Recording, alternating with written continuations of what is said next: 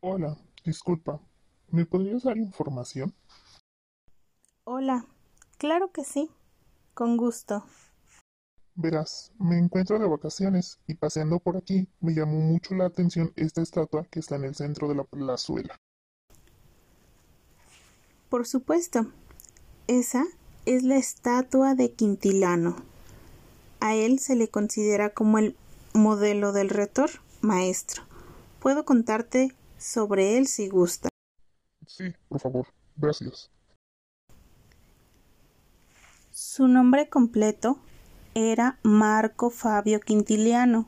Nació aquí en Calahorra, España, anteriormente conocida como Calagurris, en el año 35. Se dedicó a la enseñanza de la retórica en Roma. Publicó su obra Institutio Oratoria, el cual se divide en doce partes o libros. Los dos primeros y el último son enfocados en la teoría y práctica de la educación. Los nueve libros restantes tratan sobre los aspectos técnicos de la retórica y la oratoria. Entonces, ¿fue un personaje interesado en la educación?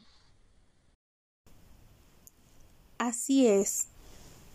Consideraba que la meta final del proceso educativo era la formación del hombre, experto en hablar.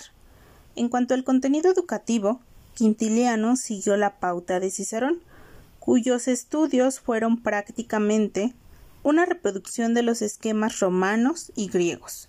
Su programa educativo se conformaba así. La educación debía comenzar con el aprendizaje de la lectura y así profundizar en la enseñanza de la gramática. Además, se añadía la enseñanza de las matemáticas y la música, y posteriormente la formación retórica. Es muy interesante. Por favor, cuéntame más. Claro. A su obra del Institutio Oratoria se le ameritaba el reconocimiento del papel fundamental del maestro, basándose en el estudio del carácter del niño y comportamiento del mismo. Quintiliano estaba en contra de la coacción física, es decir, de los azotes y castigos. Para él, el método más adecuado eran las alabanzas como recompensa y sanción de tipo positiva para conducir al éxito del aprendizaje. También, junto con Plinio, latinizaron la palabra enciclopedia, con lo cual designaban a una educación de tipo general. Qué bien. ¿Qué más puedes decirme? Se considera que el Instituto Oratoria no es un simple tratado de retórica, sino todo un programa educativo que se inicia en los primeros años de vida de cualquier individuo.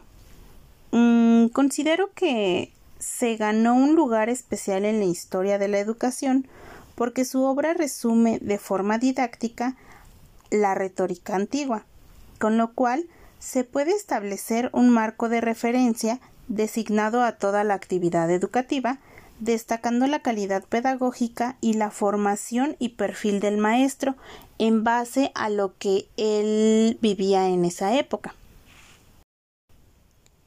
Y se tiene registro que eh, aproximadamente su muerte aconteció en el año 96 después de Cristo.